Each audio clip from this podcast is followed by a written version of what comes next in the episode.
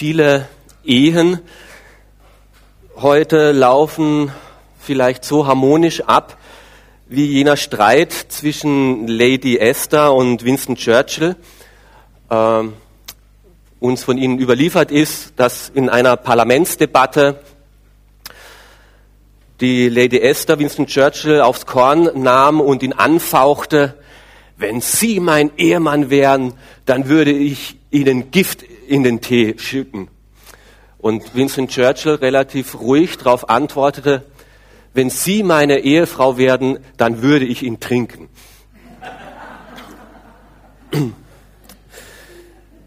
Eine Anekdote, über die sich lachen lässt, äh, berechtigterweise. Wenn es in einer Ehe dann aber wirklich so weit ist, dann vergeht einem das Lachen. Bin diese Woche zweieinhalb Stunden auf dem Fußboden neben einem völlig verzweifelten Ehemann gesessen. Er hatte nicht einmal mehr die Kraft zum Sitzen, zum Stehen. Er ist einfach zusammengebrochen. Zitternd am Küchenboden, ununterbrochen zweieinhalb Stunden hat er nur geschrien. Ich kann nicht mehr, ich will nicht mehr. Warum hast du das getan? Komm doch zurück, komm doch zurück. Ich brauche dich doch. Gott, hilf mir. Warum hilfst du mir denn nicht? Bitte, bitte, bitte bringt sie mir zurück. Kurz davor hat er seine Frau, mit der er getrennt lebte, im Badezimmer von einer Duschstange abgeknüpft. Alle Wiederbelebungsversuche waren umsonst völlig am Zweifel. Ich habe noch nie einen Mensch so verzweifelt gesehen.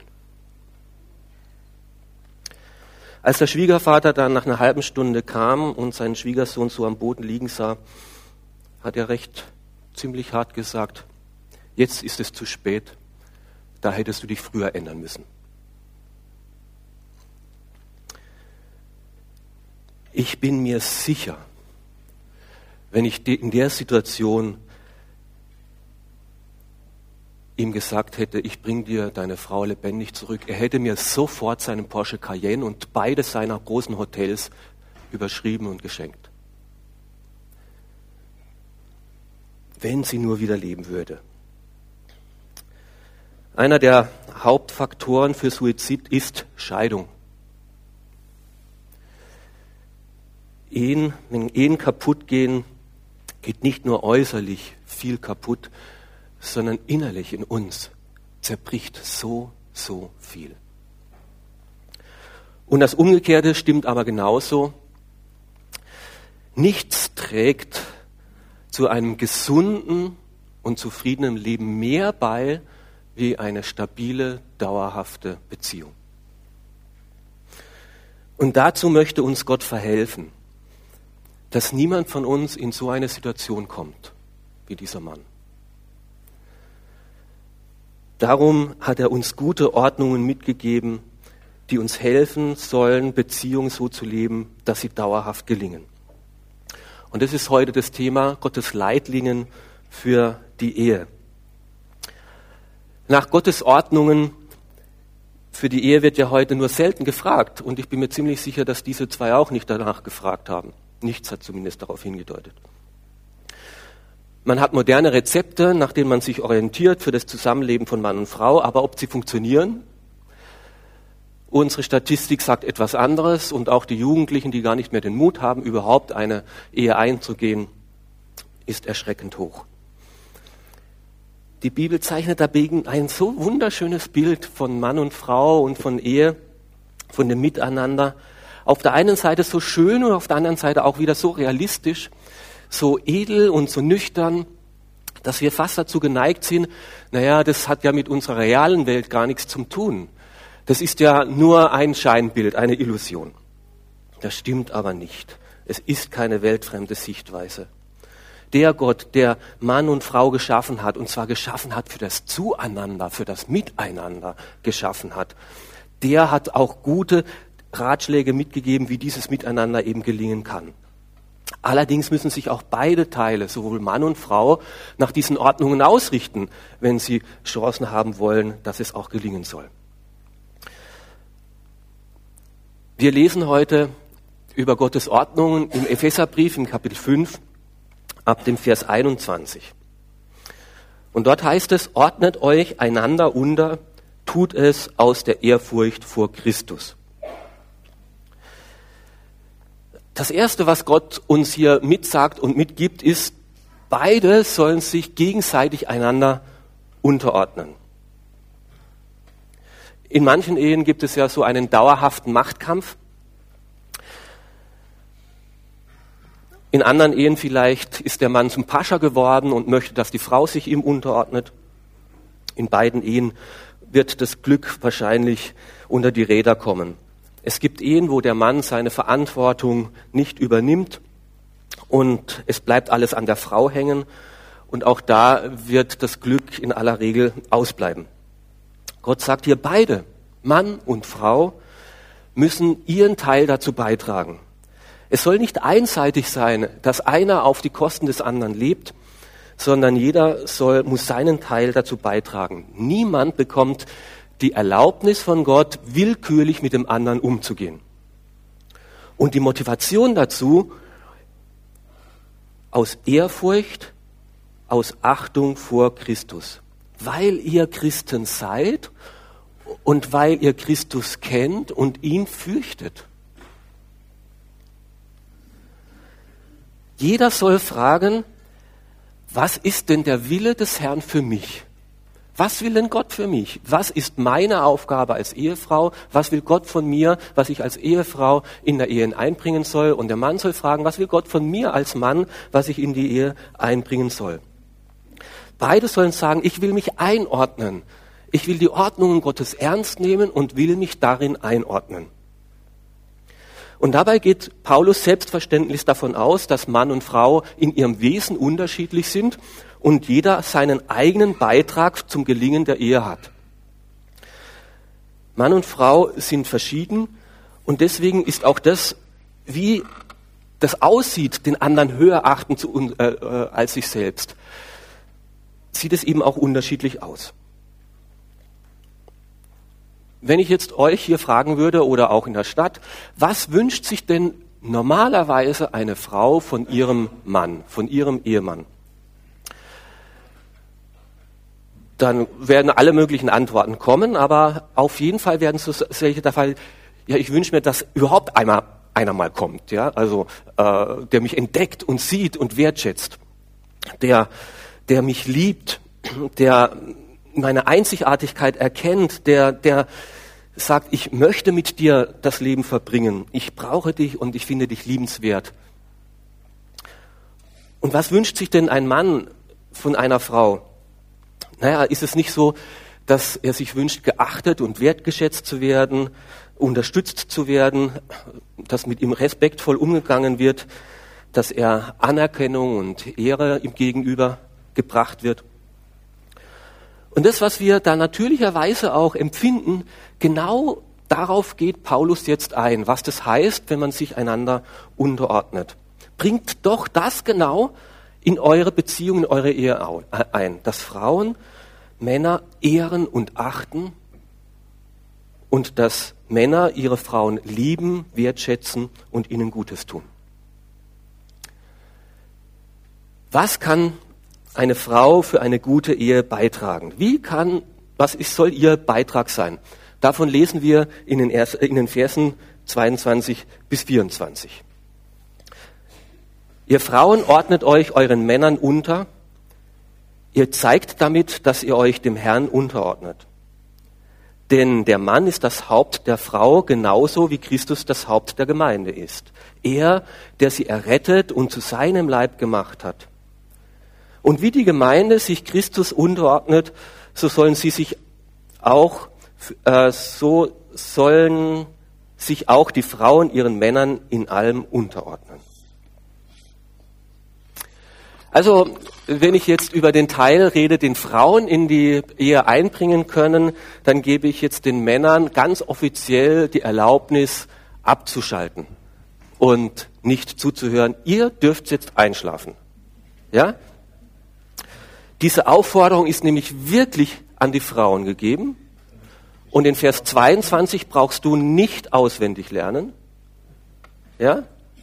Ähm, es ist keine Erlaubnis, das beim anderen einzufordern, sondern es ist jetzt wirklich das, was Frauen lernen sollen, wissen sollen. Und in der zweiten Hälfte ist es dann umgekehrt. Also da dürfen dann die Frauen schlafen. Gut. Vers 22. Ihr Männer sollt, eu, äh, sollt euch, eu, ihr Frauen sollt euch euren Männern unterordnen. Was meint Paulus jetzt bitte schön mit unterordnen? Aha, und er sagt es nämlich gleich, was er damit meint.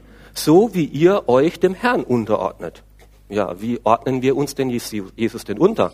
Na, hoffentlich freiwillig, gerne, weil du weißt, dass er es gut mit dir meint und dass er dich liebt.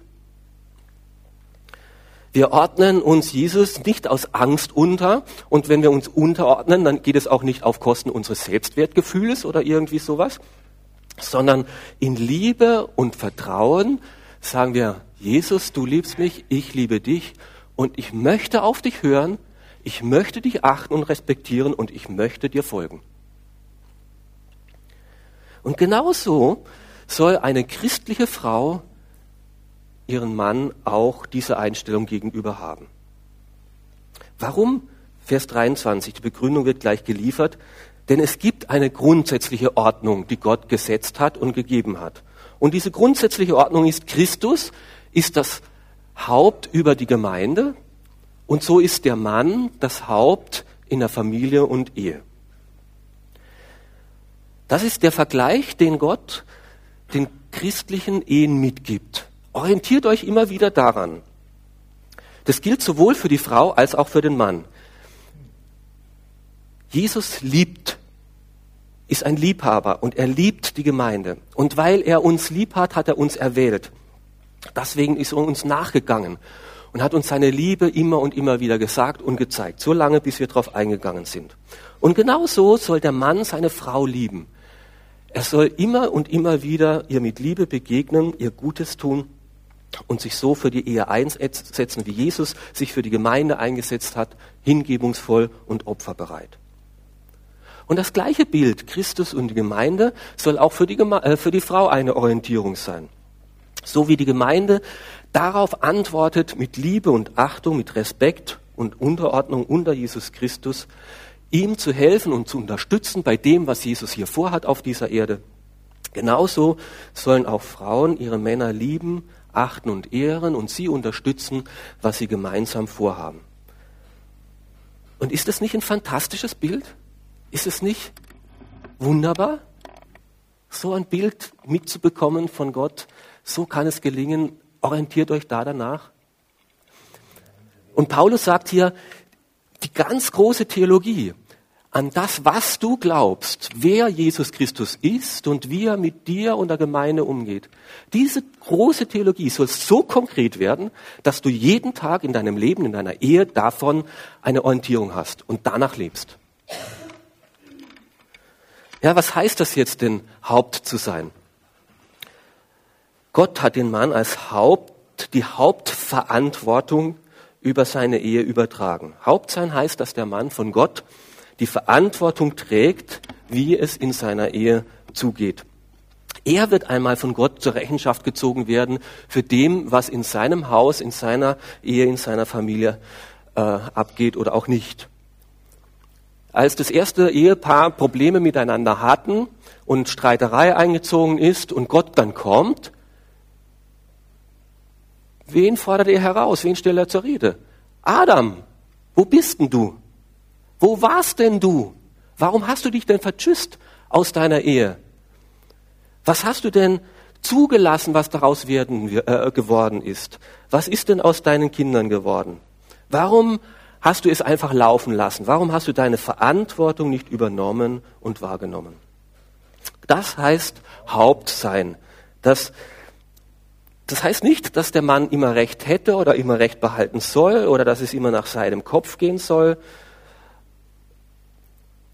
oder dass er den Anspruch hätte, dass die anderen ihm alle zu Diensten sind oder sowas. Das heißt schon gar nicht, dass Mann und Frau wesensmäßig unterschiedlich wären. Das heißt nicht, dass die Frau äh, weniger könnte oder weniger wüsste oder äh, weniger einbringen könnte. Es ist nur eine Zuteilung von Aufgaben und Verantwortungen. Und die christliche Frau soll diese Ordnung, diese grundsätzliche Ordnung, die Gott uns mitgegeben hat, auch anerkennen, dass der Mann vor Gott die Verantwortung übertragen bekommen hat und eben das Haupt über die Ehe und Familie auch ist. Und er trägt diese Hauptverantwortung.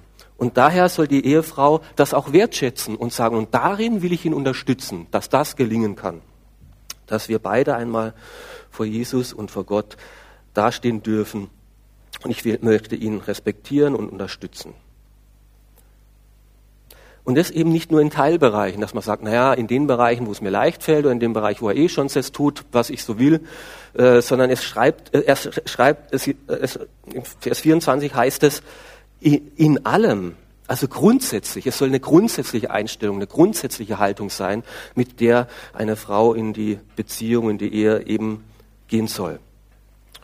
Und wie viele Streitereien und wie viele Nörgeleien würden uns da erspart, wenn ihr euch als Frauen das immer wieder auch sagt. Und ich möchte das lernen. Dem anderen mit Respekt und Achtung und Wertschätzung begegnen. Er hat Verantwortung zu tragen und ich will das unterstützen und stärken. Ähm, ja, äh, dass das allzumeist äh, oft nicht so ist, das kriege ich jeden Sommer, wenn es wieder wärmer wird, auch ganz hautnah mit, weil unsere Nachbarn das immer wieder sehr lautstark austragen miteinander. Äh, und die Nachbarin beschwert sich dann immer wieder über den Gartenzaun ebenso, eben, ähm, dass eben ihr Mann äh, sich über, überhaupt nicht auf sie hört. Und ich denke so innerlich bei mir, ich weiß auch warum. Ähm, weil äh, sie wirklich den ganzen Tag äh, nörgelt und tschenscht und, und rumredet und äh, ohne äh, irgendeinen Ausdruck von Wertschätzung, Zufriedenheit und ähm, Respekt ihrem Mann gegenüber. Und im wörtlichen Sinne des Wortes ist der Mann taub geworden. Also er ist wirklich taub und deswegen kriegen wir auch alles mit da in der Nachbarschaft. Ähm, das wünscht Gott uns nicht. Nun kann man ja fragen, okay, aber ist nicht diese, dieser Anspruch, dass die Leitungsverantwortung eben nicht gleichermaßen aufgeteilt ist, sondern eben dem Mann zugebilligt worden ist, ist das nicht im Prinzip schon die Voraussetzung für die Unterdrückung der Frau? In der Praxis und in der Geschichte ist es allzu meist schon so geworden. Das äh, müssen wir leider so zugeben. Aber in der Bibel ist es nicht so gedacht. Der erste Punkt, der, der steht wirklich als Überschrift und als äh, über dem ganzen Abschnitt. Beide sollen sich einander unterordnen. Und das löst sich nicht auf, indem man jetzt die, die Anweisung an die Frau gibt, sondern das bleibt als Überschrift über den ganzen Abschnitt.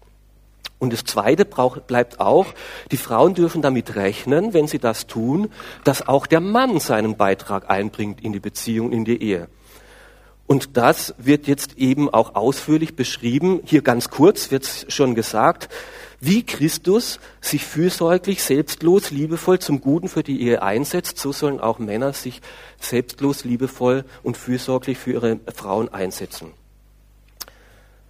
Okay, jetzt ist Schichtwechsel, die Frauen dürfen weghören und die Männer müssen jetzt aber voll da sein. Ja? Also ihr müsst jetzt wirklich aufpassen. Vielleicht ist es doch gut, wenn die Frauen ein bisschen zuhören, weil dann fällt es ihnen leichter, ihren Teil zu erfüllen, wenn sie wissen, was der andere so zu seiner Aufgabe ist. Okay, von den Männern lesen wir und schreibt jetzt Paulus ab dem Vers 25. Und ihr Männer liebt eure Frauen, liebt sie so, wie Christus die Gemeinde geliebt hat er hat sein Leben für sie hingegeben, um sie zu seinem heiligen Volk zu machen. Durch sein Wort hat er den Schmutz ihrer Verfehlungen wie in einem reinigen Bad von ihr abgewaschen. Denn er möchte sie zu seiner Braut von makellosem Schönheit machen, die heilig und untadelig und ohne Flecken und Runzeln oder irgendeinem anderen Unvollkommenheit vor ihm treten kann. Genauso sind auch die Männer verpflichtet, ihre Frauen zu lieben und ihnen Gutes zu tun, so wie sie ihrem eigenen Körper Gutes tun. Ein Mann, der seine Frau liebt und ihr Gutes tut, tut sich selbst damit etwas Gutes. Schließlich hat noch nie jemand seinen eigenen Körper gehasst. Vielmehr versorgen wir unseren Körper mit Nahrung und pflegen ihn, genau wie Christus es mit der Gemeinde macht, mit seinem Leib, dessen Glieder wir sind. Was also, aha, das war die Frau. Was also kann der Mann zum Gelingen einer Ehe beitragen? Naja, schon beim ersten Lesen merkt ihr hier, also der Beitrag oder die Verse, äh, bei einer Frau waren es drei Verse, bei Männern sind es neun Verse. Die, es ist viel ausführlicher, wo Paulus hier äh, schreibt und das hat schon ein Gewicht. Seine Verpflichtung betont er dem Mann gegenüber viel ausführlicher. Und diese Weisung, die Gott dem Mann im Blick auf seine Frau mitgibt, ist recht einfach, so dass wir es uns wirklich merken können. Ich fasse mal zusammen die drei Ver äh, die neun Verse. Du sollst deine Frau lieben und lieben und lieben. Vers 25, liebt eure Frauen, wie Christus die Gemeinde geliebt hat. Vers 28, liebt sie und tut ihnen Gutes. Vers 33, liebt sie, lieb, äh, liebe sie wie dich selbst. Dreimal betont er, was Liebe, wir sollen sie lieben und beschreibt dann, was das konkret bedeutet mit Beispielen. Kannst du dir das merken? Ja? Okay. Dreimal. Das Gegenstück für dem, was Paulus durch Gottes Anweisung den Frauen mitgegeben hat, sie sollen unterordnen, das Gegenstück ist nicht, dass er den Männern sagt, herrscht über eure Frauen, tut es aber mit Besonnenheit. Das steht nicht so da. Sondern das Gegenstück ist, liebt eure Frauen. Männer sollen ihre Frauen lieben, so wie Christus es getan hat. Ja, was meint jetzt Paulus mit Liebe? Er verwendet dieses tolle biblische Wort Agape mit dem diese selbstlose, opferbereite, schenkende Liebe beschrieben wird.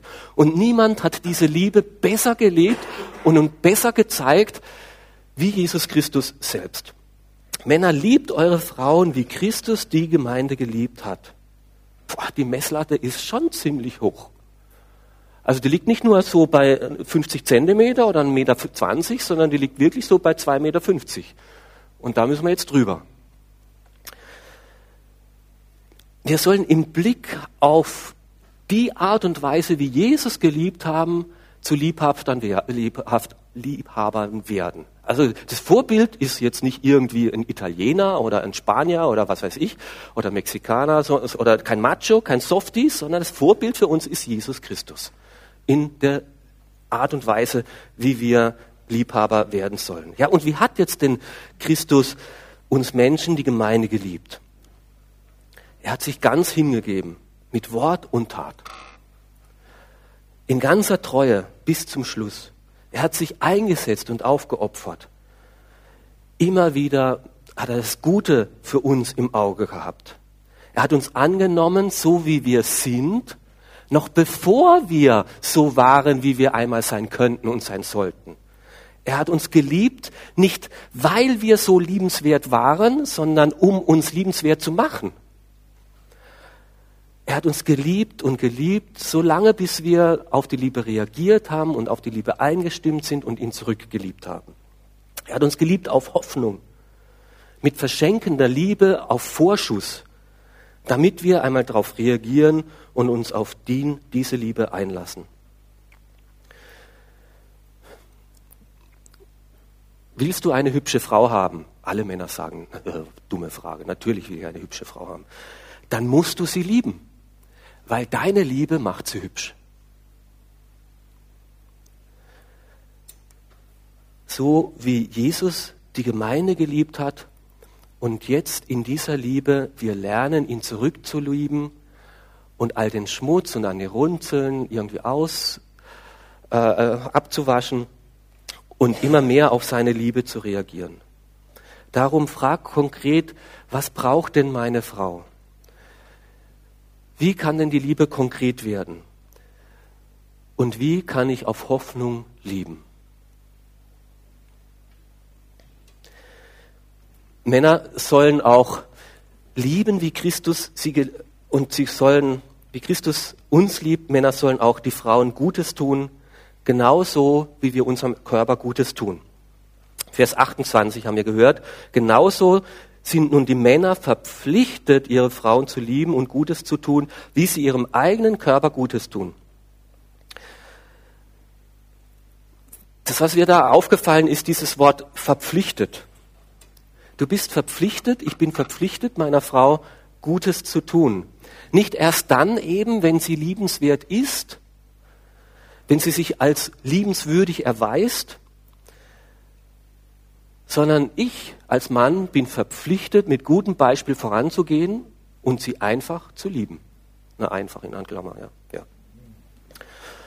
ja. Ähm, als ich 17 war, bin ich in der Jugend äh, gegangen und wir hatten da einen Jugendleiter, der war unter anderem auch Berufsschullehrer, äh, vom Beruf war er Berufsschullehrer äh, für äh, Bäcker und Konditor äh, und hat dann eben immer Berufsschulklassen gehabt, die da zweimal in der äh, oder einmal im, in der Woche eben zu ihm gekommen sind unter anderem hat er auch äh, eben gemerkt, dass ein Mädchen den ganzen äh, Unterricht einfach nur abwesend war und so und hat sie hinterher dann, also uns hat er das erzählt, in der Jugendgruppe eben äh, hat er es erzählt, ähm, äh, dass er dann hinterher sie gefragt hat, was denn los wäre, warum sie heute nicht da wirklich anwesend war und hat gesagt, ja, sie ist im Streit mit ihrem Vater, sie haben sich mordsmäßig gezopft.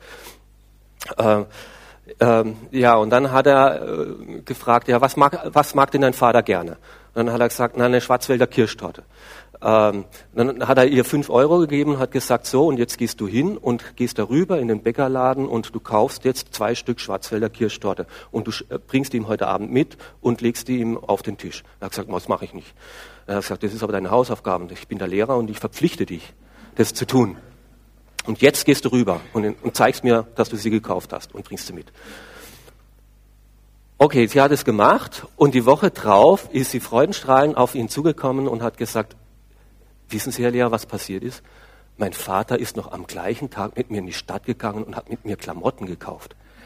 Das hat er sein ganzes Leben noch nie gemacht. Wir sind verpflichtet, Gutes zu tun, heißt es hier. Ob es uns jetzt taugt oder nicht. Der Herr hat es so gesagt.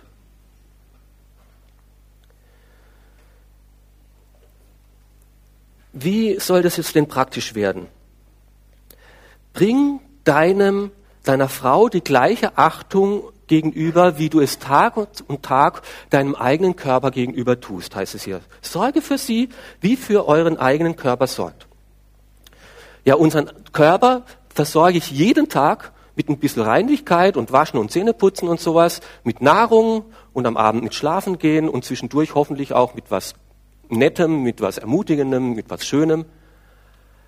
Und das, obwohl mein Körper nicht Mr. Universum ist.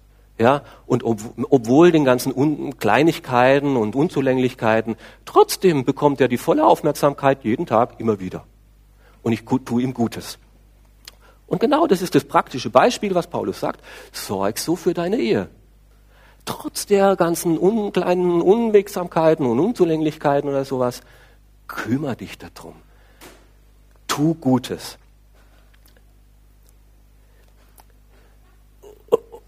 Und es finde ich fantastisch. Gott sagt schon, im Denken darfst du nicht zulassen, dass zwischen dir und deiner Frau irgendwie eine Kluft entsteht. Sie, ich, als ob wir gegeneinander wären.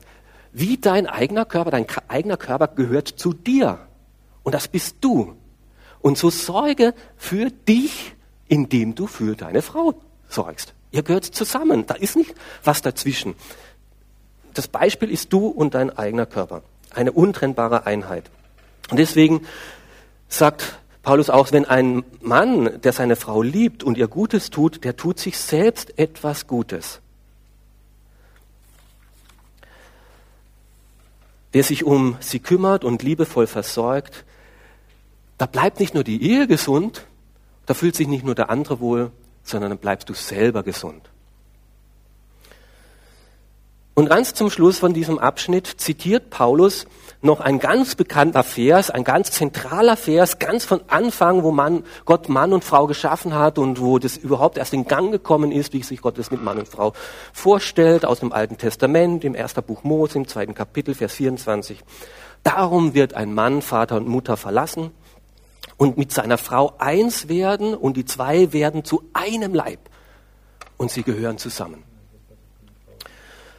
Und diesen Vers, den kennen wir und den kannte jeder Juden im Alten Testament, den kennen auch die Epheser, die, ähm, die diesen Brief äh, bekommen haben als erstes. So weit, so gut.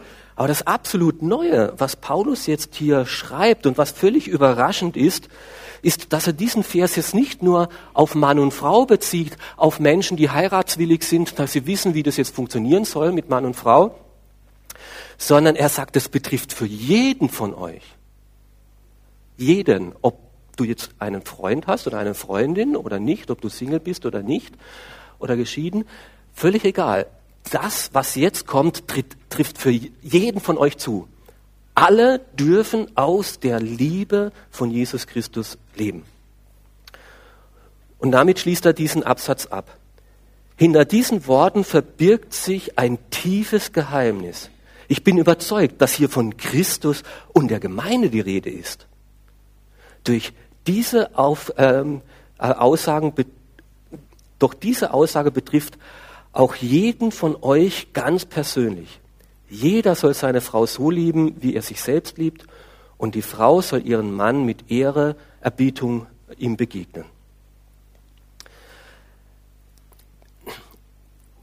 Wie ein Mann seine Frau inniglich mit ihr verbunden ist und eine tiefe neue Einheit mit ihr gebildet hat durch die Ehe und durch die intime, auch körperliche Gemeinschaft, so will Jesus mit jedem Einzelnen von uns eine tiefe, innigliche, spürbare, erlebbare, erfüllende, harmonische innere Beziehung eingehen. Und so wie man Vater und Mutter verlässt und sich eine Frau erwählt, um mit ihr einen neuen Bund einzugehen, so hat Jesus Christus den Vater im Himmel verlassen und ist Mensch geworden, um uns zu erwählen, um uns auszusuchen, zu sagen, dich will ich haben, dich will ich in meiner Gemeinde haben, dich will ich als mein Kind haben. Und mit dir will ich innig und tief verbunden sein. Und er hat es so lange getan und ist es uns so lange hinterhergelaufen, bis wir wirklich seiner Liebe geglaubt haben. Und er hat es versprochen, ich will dir treu sein, in guten wie in schlechten Zeiten. Und ich bin immer bei dir. Und ich möchte dich lieben und immer mehr lieben und meine Liebe soll dich verändern und durch diese Liebe sollst du zufrieden und glücklich werden und zu einem schöneren Menschen.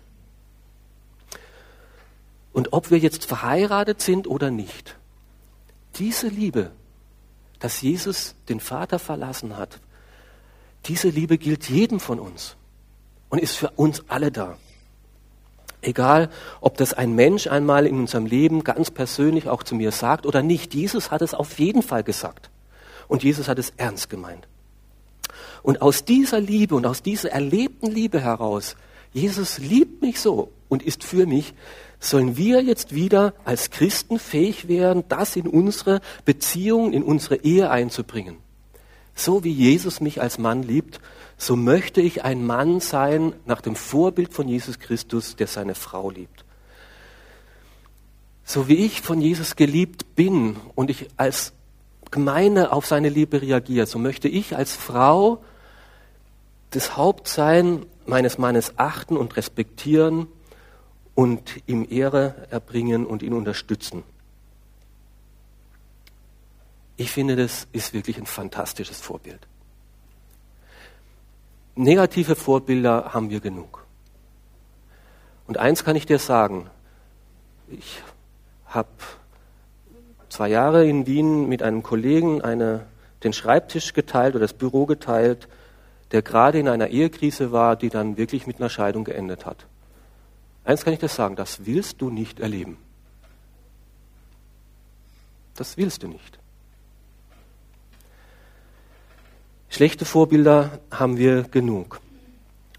Und das Normale ist es auch, dass Unstimmigkeiten Einzug nehmen in einer Beziehung und dass man Unzufriedenheit erlebt und sich unverstanden fühlt und das Normalste ist, sich zurückzuziehen, ein Stück weit einsam zu werden in seiner Unverstandenheit und dann, dass man sich für sich selber sorgt und eben dem Ego Egoismus Stück für Stück immer mehr Raum gibt. Und das kenne auch ich, wenn man unzufrieden ist und man sich nicht aus, äh, äh, angenommen fühlt. Auch wir Christen sind davor nicht gefeit, dass nicht auch wir uns innerlich zurückziehen und innerlich dann aufgeben und die Verantwortung dem anderen in die Schuhe geben. Und dann sagt Jesus, aber ich bin für dich da. Du bist nicht völlig unverstanden. Du bist geliebt. Und ich habe dich angenommen, bedingungslos. Und ich bin gern für dich da. Und jetzt verpflichte ich dich, das in deiner Ehe einzusetzen.